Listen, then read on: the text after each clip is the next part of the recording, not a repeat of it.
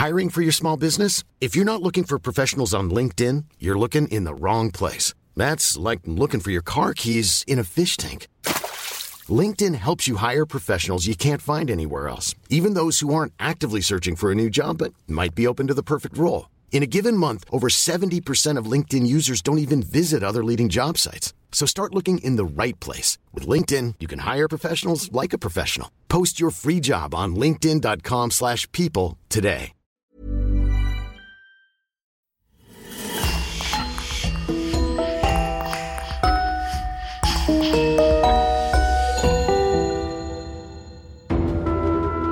Bonjour et bienvenue pour une nouvelle affaire criminelle. Un grand merci à nos abonnés VIP sur lecoinducrime.com. Eric Labrec, Virginie, Lisa, Marine Bonnemer, Jean-Héry et Sophia. C'est grâce à eux que nous pouvons vous proposer des épisodes inédits. N'oubliez pas que vous pouvez aussi simplement et rapidement débloquer des dizaines d'épisodes inédits en vous abonnant directement sur Apple Podcast. C'est important pour nous car comme vous le savez, le coin du crime survit à 100% grâce à nos auditeurs. On vous remercie infiniment et on commence. Au début des années 90, dans la province espagnole, Rosa González mène une existence ordinaire de femme au foyer et de mère de famille. Guérisseuse à temps plein, elle est aux petits soins pour ses patients et sa réputation n'est plus approuvée dans toute la région. Pourtant, en septembre 1990, tout va basculer. Avertissement. Cette affaire comporte des détails relatifs aux pratiques sexuelles, à la violence physique et à la torture enfantine. Elle est donc conseillée à un public averti. Comme vous le savez, nous veillons toujours à vous rapporter les événements tels qu'ils se sont déroulés et de la manière la plus réaliste possible. Nous tenons également à rappeler que certains détails crus ne sont pas une incitation gratuite au voyeurisme ou au morbide. Âme sensible s'abstenir.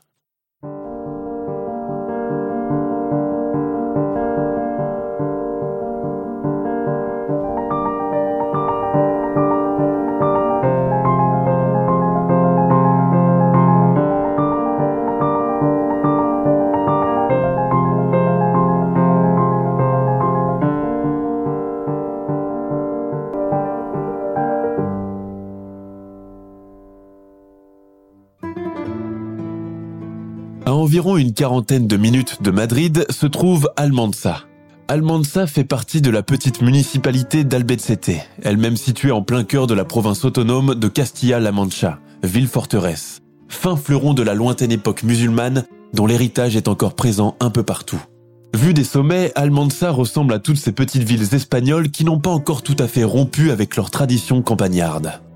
Les jolies maisons, aux murs blancs immaculés, aux balcons en fer forgé et aux persiennes ocre, s'alignent en pente, tellement rapprochées les unes des autres qu'elles n'offrent qu'un tout petit passage aux piétons et aux motards. Impossible pour une voiture de circuler dans ces ruelles ombragées et étroites. C'est une ville tranquille, loin du tumulte de Madrid et sa modernité galopante. Pas du tout tapageuse et exubérante non plus. À l'image des habitants de la Castille, des gens réputés pour être calmes, discrets et besogneux. En cette année 1990, Almansa compte environ 22 000 habitants. La religion est également au cœur de la vie des habitants, à une époque où l'Espagne tente de rompre avec son passé sombre en menant une politique de modernisation à bâton rompu, d'ouverture sur l'extérieur et en promouvant les libertés individuelles à grands coups d'événements musicaux et cinématographiques, la légendaire Movida. Mais à Almansa et tous les villages alentours, tout ceci semble appartenir à un monde parallèle. Ici, on va encore à la messe chaque dimanche, et chaque jour pour les plus fervents et ferventes. On tue encore le cochon comme à l'ancienne, on prépare des semaines à l'avance les processions religieuses, et surtout, on va chez le guérisseur plutôt que chez les médecins quand on est malade. Depuis la fin des années 80, on compte plus de 350 de ces guérisseurs et autres magnétiseurs à Almansa. Preuve que les vieilles traditions ont encore de beaux jours devant elles, n'en déplaise aux modernistes. La demande est d'ailleurs tellement importante que certains patients, entre guillemets, n'hésitent pas à faire le déplacement en autocar depuis plusieurs villes et villages voisins pour venir consulter. En général, ces chamans, issus d'une vieille tradition orale, utilisent leurs dons à titre gracieux. Pourtant, une grande partie d'entre eux a compris depuis longtemps la possibilité de gains dissimulés derrière. Leur publicité est tout aussi discrète. Pas de tracas mirobolants, non. Un simple bouche à oreille entre personnes suffit pour vanter le mérite et les pouvoirs d'un tel ou d'une telle. Chacun sa spécialité. Une chose est sûre, Aucun de ces guérisseurs ne chôme ou ne connaît de période de vache maigre. Chacun possédant sa propre clientèle, régulière, fidèle et qui paye bien. Pourtant, il y en a toujours un qui se détache du lot, un doté de meilleurs pouvoirs, un qui est plus à l'écoute, dont les résultats sont immédiats. La Hermana de la Luz m'a complètement guéri de mon rhumatisme. Elle m'a juste touché avec ses mains et tout est parti. Regardez, je n'ai plus de douleur quand je me lève ou quand je fais la vaisselle. La Hermana de la Luz, c'est le surnom d'une guérisseuse qu'on ne présente plus à Almanza. Elle est tellement populaire dans la région que pour prendre rendez-vous, il faut s'y prendre plusieurs semaines à l'avance. Son vrai nom, Rosa González Fernandez Ifito. Elle est née en 1954 à Albacete dans une famille paysanne. Rosa se marie jeune avec un cordonnier, Jesus Fernandez Pina, un voisin de la famille. Ce fut surtout un mariage pour sauver les apparences, car Rosa était déjà enceinte et il fallait éviter à tout prix le scandale. Quant à son don de guérisseuse et de prophétesse, il lui aurait été transmis par un ouvrier qui travaillait à l'époque dans une fabrique de souliers. Ce qui est particulier avec ce genre de dons surnaturels, c'est qu'ils sont soumis à des conditions, entre guillemets. Ils ne peuvent être transmis à des personnes du même sexe ni à des membres de la même famille. Rosa a promis à son donneur, entre guillemets, d'être à la hauteur de la mission qui l'attend et de ne pas l'utiliser à des buts mercantiles. Elle sera fidèle à la première condition, mais pas à la seconde car elle comprend bien vite tout le bénéfice qu'elle peut en tirer. Néanmoins, Rosa est une femme relativement heureuse, croyante, mariée et mère de deux enfants. Quand elle ne soigne pas ses patients, elle se consacre à sa vie de femme au foyer, gérant sa maisonnée d'une main de maître. Herboriste et phytothérapeute attitrée, elle se targue de connaître les vertus de chaque plante médicinale, qu'elle va elle-même récolter de bon matin pour préparer infusions et concoctions destinées à ses patients. Le thym, l'origan, la sauge et le laurier pour les maux d'estomac. Le romarin pour les douleurs musculaires. L'hysope pour les infections de la peau. La lavande pour les infections urinaires. La verveine pour les insomnies et les changements d'humeur. La cuisine familiale tient lieu de laboratoire pour la guérisseuse. Entre les marmites de poivron à l'huile d'olive et le pot-au-feu du dîner, s'élèvent également les effluves de ses remèdes de grand-mère, tellement malodorantes par moments que son mari s'exclame depuis la table. Bon Dieu, Rosa, mais qu'est-ce qui empeste comme ça? Tes remarques, tu les gardes pour toi, riposte alors l'épouse, occupée à touiller ses mélanges. En ce mois de septembre 1990, alors qu'il fait encore chaud pour trouver de bonnes herbes méditerranéennes, Rosa rentre à la maison pâle et tremblante. Sa sœur, Anna, qui habite à quelques mètres de chez elle, vient la trouver dans sa cuisine. Je l'ai vu ce matin, oui, en allant pour ma récolte. Il m'a dit comme ça, Rosa Gonzalves, va-t'en de ma colline ou le malheur s'abattra sur ta maison. Les deux sœurs échangent un regard intelligent, l'une et l'autre se signent et joignent les mains à l'unisson. Rosa parle du diable en personne. Ce n'est pas la première fois que cela se produit. Il lui est déjà apparu en cauchemar la veille d'un pèlerinage à Lourdes, cherchant à la dissuader de partir. Je n'ai pas rêvé, Anna. Oh non Depuis quelque temps, j'ai même commencé à avoir des visions tellement effrayantes que je me suis mise à hurler. Jesus était aussi effrayé que moi. Les visions de la guérisseuse, elle en parle tout le temps. C'est d'ailleurs le lot de la plupart des personnes dotées du même talent que le sien, le revers de la médaille en quelque sorte. Mais ces visions, qu'elle pense passagères, s'accentuent de jour en jour.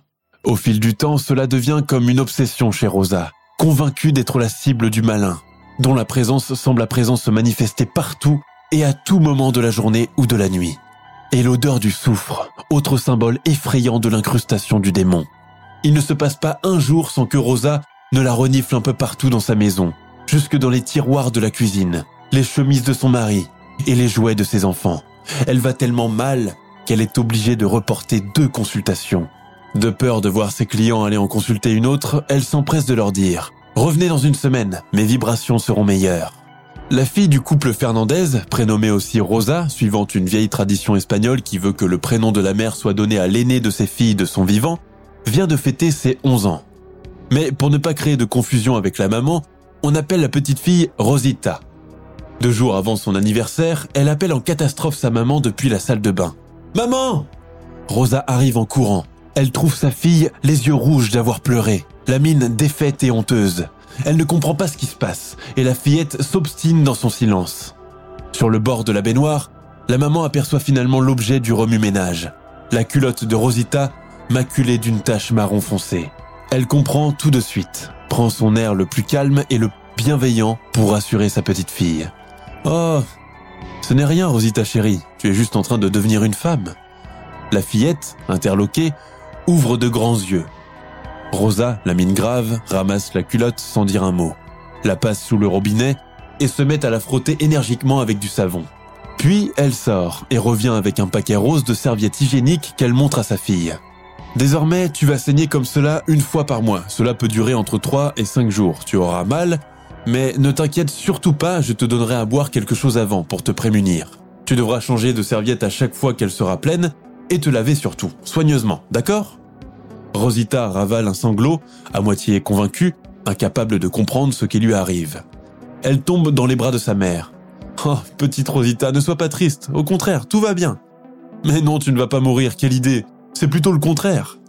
Le papa, alerté par le bruit, vient toquer à la porte de la salle de bain. Tout va bien là-dedans? Oui, oui. La guérisseuse met un doigt sur la bouche de sa fille et lui dit doucement sur un ton mystérieux Il ne faut rien dire de tout cela, papa, c'est honteux. Tiens, on va cacher ce paquet de serviettes aussi dans le tiroir, et quand tu en auras besoin, tu t'en serviras. Je veillerai à en prendre un peu plus, on ne sait jamais. Tout aussi enfant qu'elle est encore, Rosita ne comprend pas ce qu'insinue sa mère à propos des choses honteuses qu'il faut cacher à papa, entre guillemets. D'autant plus que son corps n'a pas subi de transformation majeure. Sa poitrine ne s'est pas encore développée et elle a gardé le léger embonpoint qui la caractérise depuis toujours. Dans sa tête de petite fille, il est clair qu'elle est en train de vivre quelque chose d'effrayant et d'extraordinaire à la fois. Sinon, maman n'aurait pas pris autant de précautions ni cette voix du secret, elle qui d'habitude parle toujours à voix haute, même quand elle n'est pas en colère. Rosita est née le 22 avril 1979. C'est une jolie petite fille que tout le monde adore. Tous ceux qui la voient ne manquent pas de la complimenter sur la fraîcheur de ses joues, la douceur de son sourire et la beauté de ses cheveux très noirs. Une sorte d'archétype de Blanche-Neige. Rosita mène une vie tranquille entre la maison, l'école et ses poupées. Sa meilleure amie est sa cousine, d'à peu près le même âge, Maria Ascension. Parce que sa mère juge qu'une fille ne doit pas mettre de pantalon, Rosita est toujours endimanchée, entre guillemets, vêtue de robes amples à volant de chaussures vernies aux pieds et la tête coiffée de couettes ou d'un bandeau. Bébé potelé, Rosita est devenue au fil des années physiquement un peu forte. Pour la consoler, sa mère lui répète C'est un trait génétique que nous partageons dans toute la famille, grand-mère et grande-tante incluse. Nous ne pouvons rien y faire. Moi-même, je n'ai jamais été mince et cela plaisait beaucoup à ton père, le fait que j'ai des formes. Ce n'est pourtant pas ce qu'on lui dit à l'école, où elle essuie à chaque fois des sobriquets comme Grosse patate, face de lune, sac de graisse. Un jour, une des filles de sa classe l'a même traité de boudin pendant le cours de sport, car elle n'arrivait pas à courir les 300 mètres de parcours, alors que d'autres, plus sveltes, y arrivaient sans difficulté et sans être hors d'haleine. Les saignements menstruels de Rosita continuent pendant la nuit, et deux fois, elle doit être assistée par sa mère pour changer correctement sa serviette, la glisser dans le sac plastique inclus dans la boîte et la jeter discrètement à la poubelle. Deux jours plus tard, les règles disparaissent et la fillette pousse un soupir de soulagement. Seigneur Tout-Puissant, faites que les taches rouges ne reviennent plus jamais, j'ai tellement mal au ventre, prit-elle à genoux devant son lit, espérant se faire entendre là-haut. Cela n'est rien, c'est toujours comme ça au début, tu les auras encore le mois prochain, et tous les mois suivants, et tout le temps qu'il faudra pour avoir des bébés. Et puis, un jour, tout va s'arrêter net, schématise sa mère pour tenter de la rassurer. À Almansa, les talents de guérisseuse de Rosa ne sont plus approuvés. Le dernier patient en date est arrivé un matin avec une forme grave de goitre, tellement saillant qu'on aurait dit qu'il avait un gros rocher coincé dans les amygdales. Rosa a alors prononcé une prière, puis a placé ses deux mains sur le cou de l'homme, tout en continuant à marmonner quelque chose entre ses lèvres. Au bout de la deuxième séance, le goitre a commencé à rétrécir, et au bout de la quatrième, il avait complètement disparu. Bien sûr, la rétribution a été importante, à la hauteur du talent de la Hermana la Luce, qui se confond en sourire et en courbette. Oh, vous savez, je ne fais que mon devoir. Un devoir dont elle tire pourtant de grands bénéfices. Sa technique habituelle pour guérir toutes les maladies implique des prières, la lecture d'un rosaire et l'imposition des mains sur les patients. La fabrication de concoctions à base d'herbes médicinales destinées à éliminer tout mal vient souvent en dernier recours, quand le plan A, entre guillemets, ne marche pas ou tarde à donner son effet.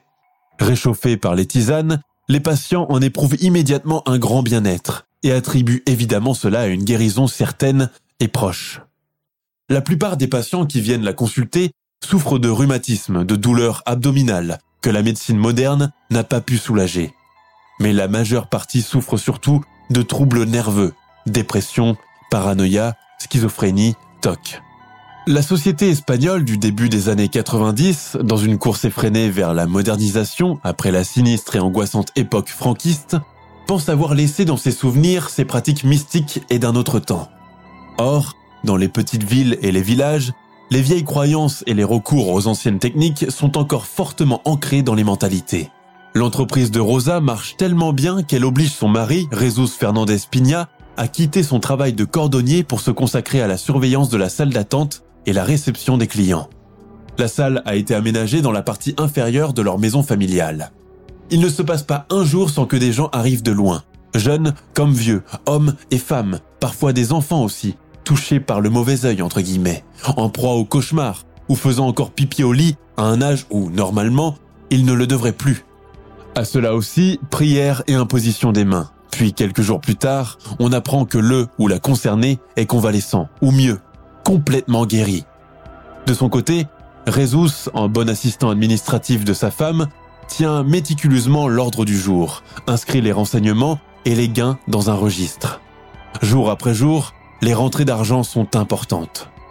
Rosa est convaincue qu'elle a été touchée par la grâce divine. Quand des indiscrets lui posent franchement la question, elle cite avec orgueil l'ouvrier magnétiseur qu'il a choisi, elle, pour continuer sa mission divine de soigner des gens, sans pour autant préciser qu'il lui a conseillé de le faire gratuitement. Rosa, femme de tête qui mène sa maisonnée, son mari et ses enfants à la baguette, cajole ses clients comme des enfants, usant et abusant de paroles mielleuses et de promesses douteuses, appâtée par les billets que son mari lui montre toujours d'abord avant de les glisser dans la caisse dissimulée dans le tiroir. On peut dire qu'à 37 ans, Rosa est une femme comblée.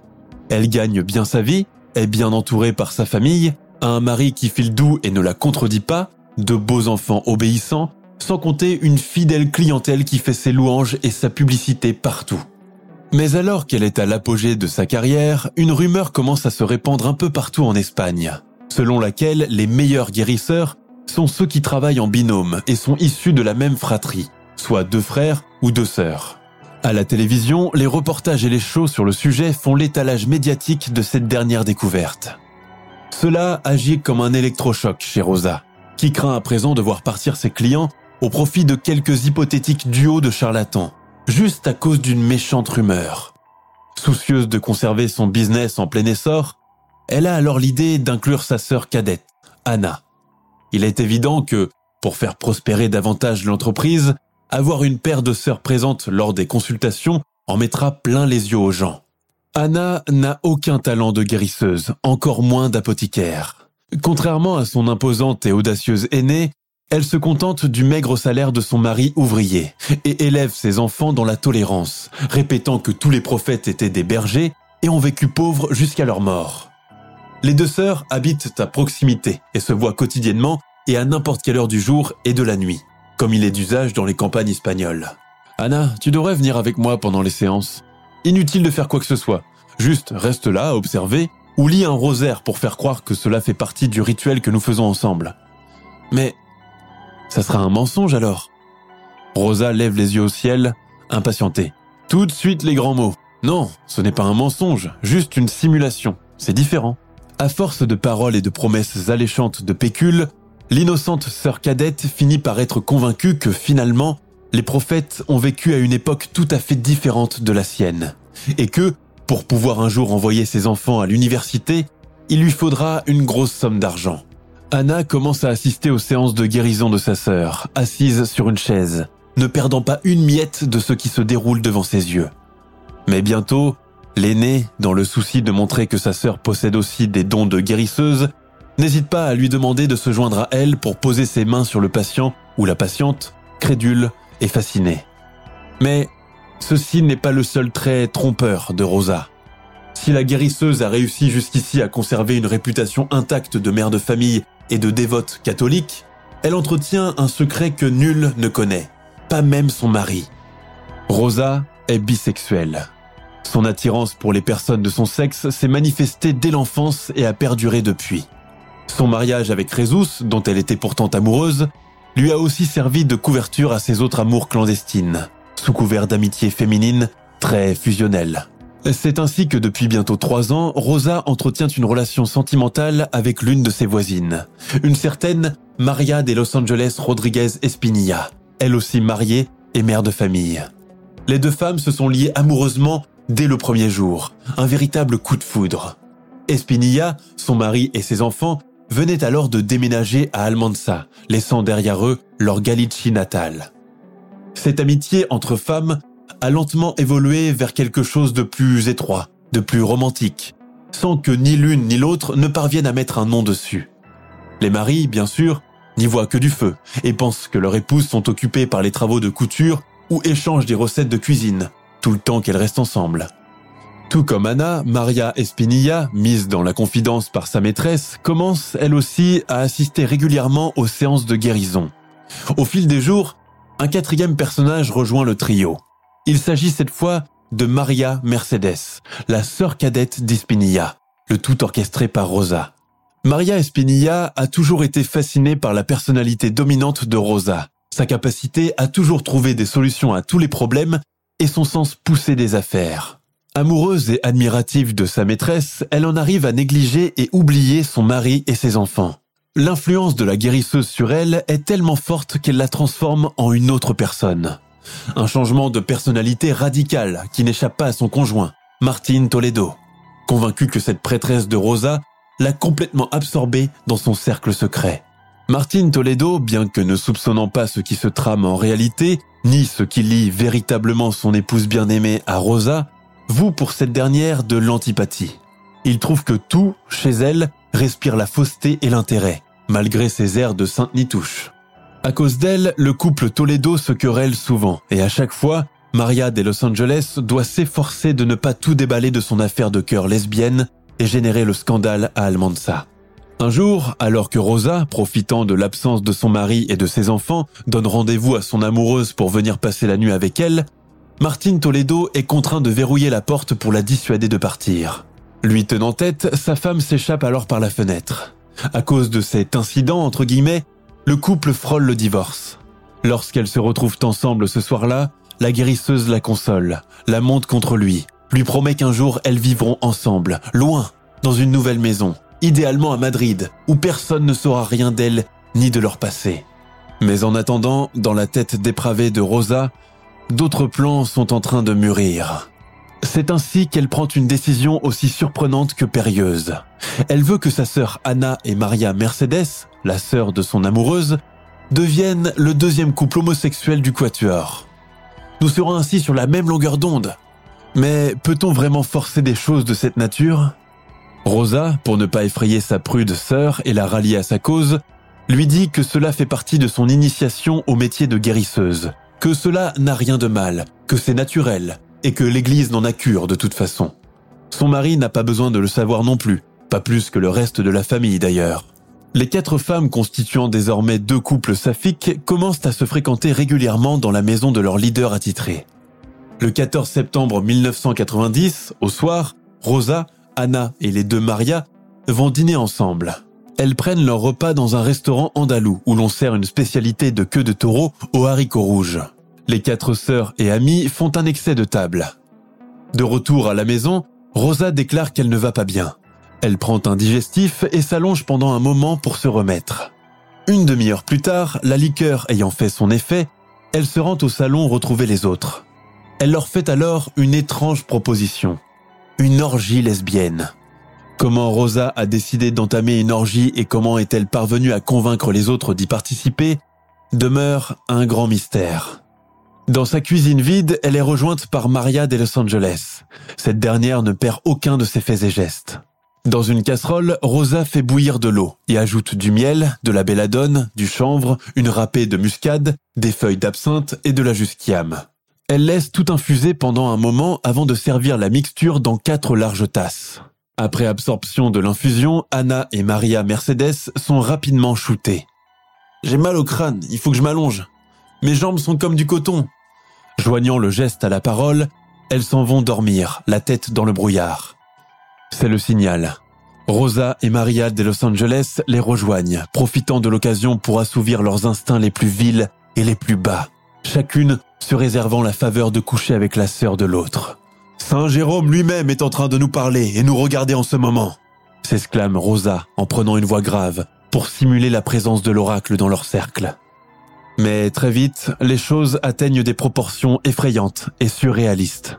Sous l'effet du riche repas, de la liqueur et de la concoction hallucinogène, le quatuor ne se pose aucune limite, aucune morale. Rosa, sa sœur Anna et les deux Maria couchent toutes ensemble, alternant entre débauche et séparément, par couple de deux. Elles urinent, défèquent, vomissent, tour à tour sur le lit, se couvrent le corps d'excréments, s'infligent des griffures et des automutilations, poussant la scatophilie à l'extrême. Mais elles ne se contentent pas uniquement de cela. Prises d'un délire collectif, priant, vociférant, se tirant les cheveux, se pinçant les mamelons et se griffant la peau, elles saccagent la maison, cassent des figurines religieuses, renversent les flacons de parfum et de savon dans la salle de bain, déchirent les rideaux du salon, urinent sur le tapis et le sofa, et marchent pieds nus sur le verre cassé, se blessant au passage, mais complètement hermétique à la moindre douleur. La terrible scène se poursuit encore une bonne partie de la nuit, moment où Rezus, Rosita et son petit frère rentrent de voyage et trouvent la maison familiale barricadée. Rezus sort sa clé, tente de l'introduire dans la porte, mais elle est verrouillée de l'intérieur. Il sonne plusieurs fois de suite, ignorant complètement ce qui se trame chez lui. Puis, se met à appeler sa femme. Rosa Nous, nous sommes rentrés, ouvre donc Seules, quelques voix étouffées se font entendre. Paniqué, Rezus se met à tambouriner de plus belle sur la porte. Le bruit finit par ameuter les voisins immédiats, dont Martin Toledo, le mari de Maria Espinilla. Prêtant main forte à son voisin pour tenter de forcer la porte, ils sont rapidement stoppés dans leur élan par un cri dément venu de l'intérieur. Rezus devient pâle. C'est ma femme dit-il, la gorge nouée. Les tentatives pour ouvrir la porte s'avérant vaines, les deux hommes sont rejoints par d'autres voisins et voisines afin de tenter de comprendre ce qui se passe à l'intérieur. Et pourquoi les quatre femmes sont en train de faire un tel tapage? La nuit s'écoule sans que Rezus puisse rentrer chez lui, et qu'il ne soit informé de quoi que ce soit. Le lendemain matin, à l'aube, Rosa et son amante sortent en douce et vont récolter des feuilles de jusquiam, une plante vénéneuse connue pour ses hautes vertus sédatives, mais également hallucinogènes. Profitant de leur absence, Anna, terrorisée par la tournure dégénérée des événements, prend la fuite et s'en va rejoindre son beau-frère pour tout lui raconter. Au secours Au secours Elles sont devenues folles Elles ont complètement perdu la tête hurle-t-elle comme une possédée. On se demande pourquoi personne n'a songé à appeler la police à ce moment-là, ni à alerter les secours.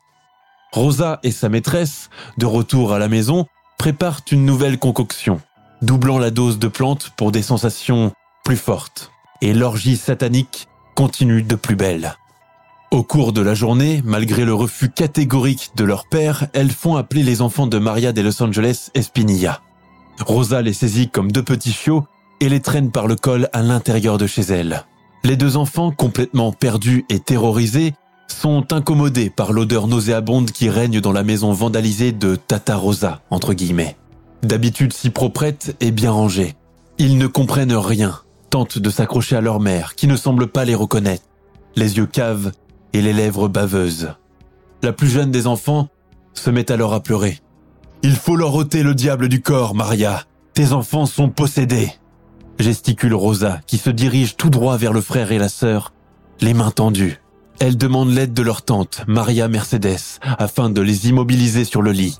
Puis, leur introduit ses doigts au travers de la bouche, jusqu'à toucher les amygdales, ce qui occasionne de forts saignements. Les deux pauvres enfants hurlent à la mort, tentent d'échapper à ce cauchemar et à la folie de cette femme.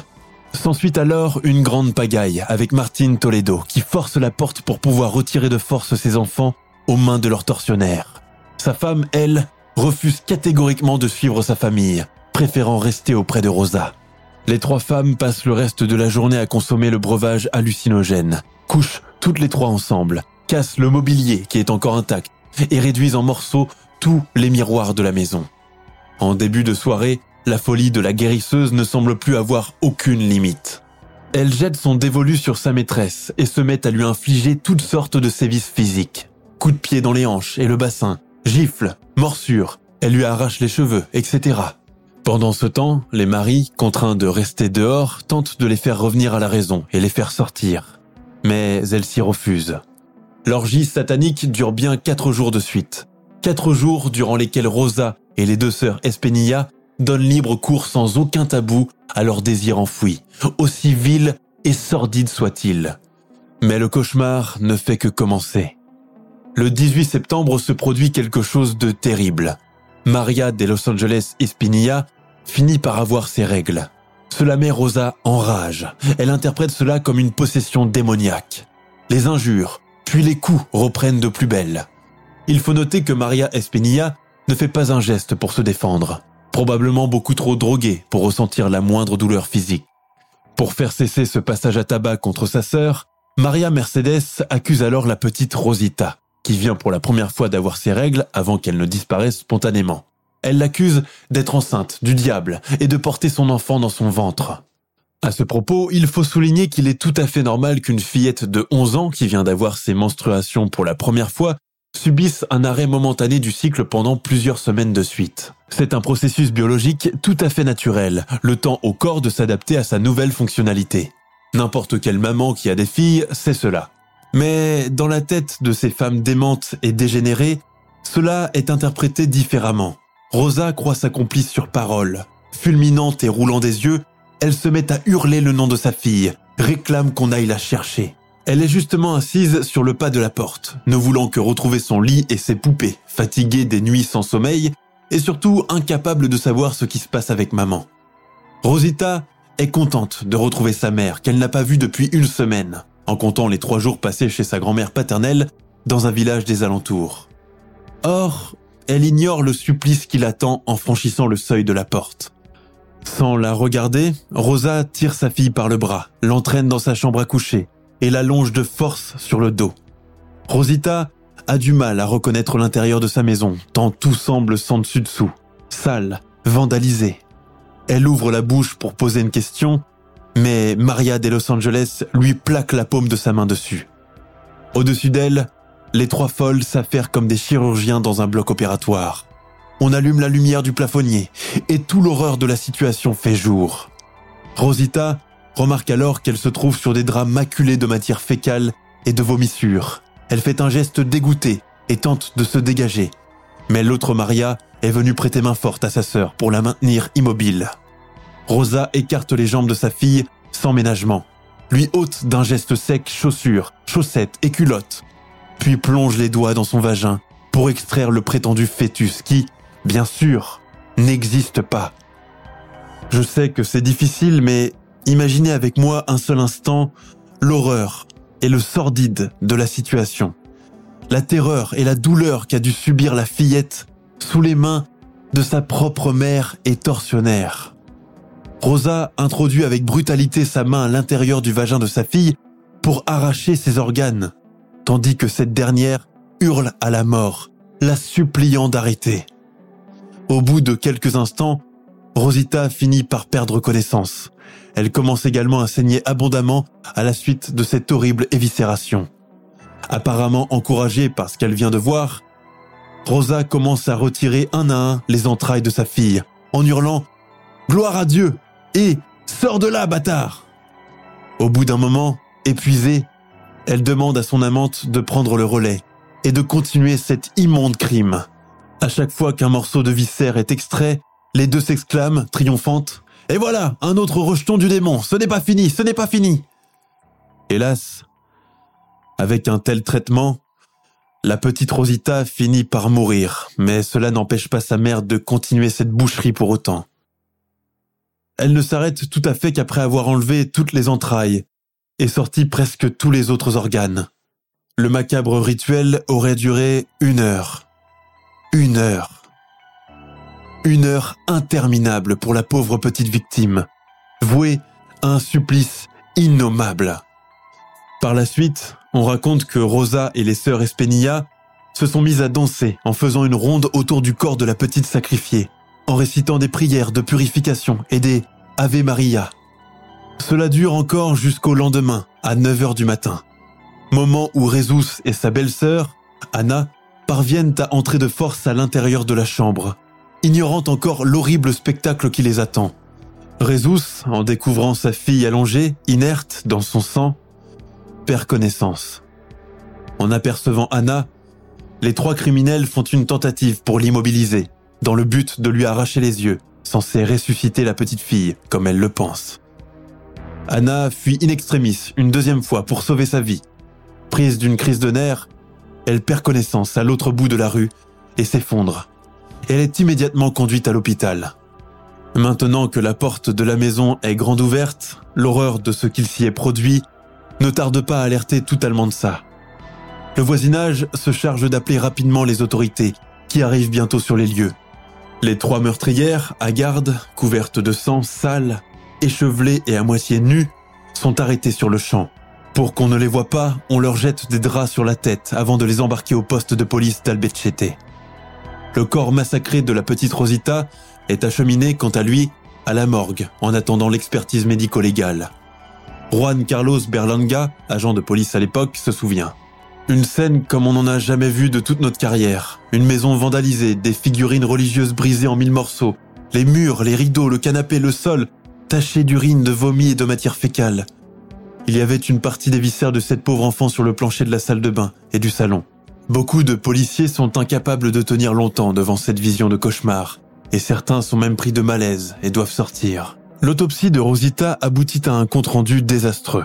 Ses parties génitales sont entièrement mutilées elle a perdu énormément de sang et, seuls, trois viscères sont encore présents dans son corps. L'affaire génère un scandale sans précédent dans toute l'Espagne, au point que les gens commencent à signer des pétitions pour faire établir la peine de mort à l'encontre de la mère monstre et ses complices. Juan Ignacio Blanco, rédacteur en chef de l'hebdomadaire El Caso, spécialisé dans la criminalité et les faits divers, fait partie de l'une des équipes journalistiques chargées de couvrir le funeste événement d'Almansa. Il se souvient. La théorie officielle est celle de l'exorcisme. À cette époque, en Espagne, beaucoup de crimes sataniques avaient eu lieu. Quant à la guérisseuse Rosa, j'ai appris qu'elle cherchait à divorcer et laisser ses enfants à leur père pour aller s'installer ailleurs avec sa maîtresse. C'est une femme qui était déjà enceinte au moment de son mariage, et elle m'a avoué ne jamais avoir eu d'instinct maternel. Elle disait que ses enfants étaient un obstacle à son bonheur amoureux. Mais est-ce une excuse valable pour faire subir cette horreur à sa propre fille? Lors des interrogatoires de Rosa et des deux Maria Espinilla, les enquêteurs sortent avec les aveux suivants. Le meurtre de Rosita était accidentel et n'avait pas pour but l'exorcisme. Rosa et sa maîtresse voulaient convaincre leurs sœurs respectives d'avoir un plan à quatre et créer un quatuor de guérisseuses pour gagner beaucoup d'argent. Néanmoins, les réticences d'Anna ont créé de la tension, sans compter la consommation de concoctions hallucinogènes et les nuits blanches. À la fin, elle ne voulait s'en prendre qu'à quelqu'un de plus faible qu'elle. D'abord les enfants de Maria de Los Angeles, qui ont dû subir une opération de la gorge. Et puis Rosita, qui n'a pas eu cette chance et a laissé sa vie. Le procès des sorcières d'Almansa s'ouvre en janvier 1991, dans un climat d'apocalypse. Beaucoup de gens sont venus tôt au tribunal pour tenter de prendre d'assaut les fourgonnettes des trois inculpés. La sentence à leur égard va être toutefois clémente beaucoup trop clémente au vu de ce qu'elles ont commis. Maria Mercedes Espenilla est disculpée car il n'y a pas assez de preuves attestant qu'elle a participé directement au crime. Quant à Rosa, la meurtrière principale, et sa complice et amante Maria de Los Angeles Espenilla, elles sont déclarées légalement non responsables en raison d'hypothétiques troubles mentaux. Pour elles non plus, pas de passage par la case prison. À la place, elles sont juste confinées pendant quelques temps dans une institution psychiatrique, où elles vont et viennent comme bon leur semble. Ignacio Blanco ajoute à ce propos. Aucune d'elles n'avait de maladie mentale diagnostiquée. Elles étaient parfaitement conscientes du mal qu'elles infligeaient à cet enfant. L'exorcisme n'était qu'une bonne excuse et les juges ont fini par mordre à l'hameçon. Une enfant de 11 ans a été privée de sa vie et de son futur. Et ces trois monstres vivent aujourd'hui librement. Ce n'est juste possible. L'infanticide, sous couvert d'exorcisme, de la petite Rosita, reste à ce jour celui qui a le plus marqué la société espagnole du début des années 90. Une société à peine sortie de l'époque franquiste et qui croyait avoir laissé derrière elle tous ses démons.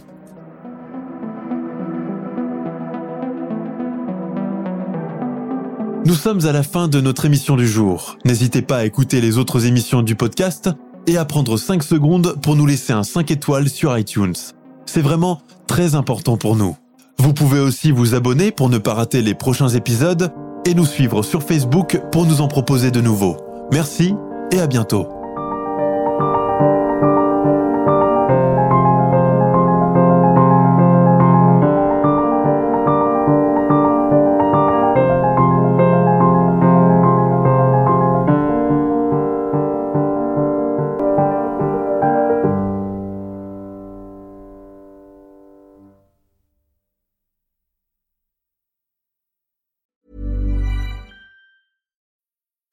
Need mealtime inspiration, it's worth shopping Kroger, where you'll find over 30,000 mouthwatering choices that excite your inner foodie. And no matter what tasty choice you make, you'll enjoy our everyday low prices, plus extra ways to save, like digital coupons worth over $600 each week. You can also save up to $1 off per gallon at the pump with fuel points. More savings and more inspiring flavors make shopping Kroger worth it every time. Kroger, fresh for everyone. Fuel restrictions apply.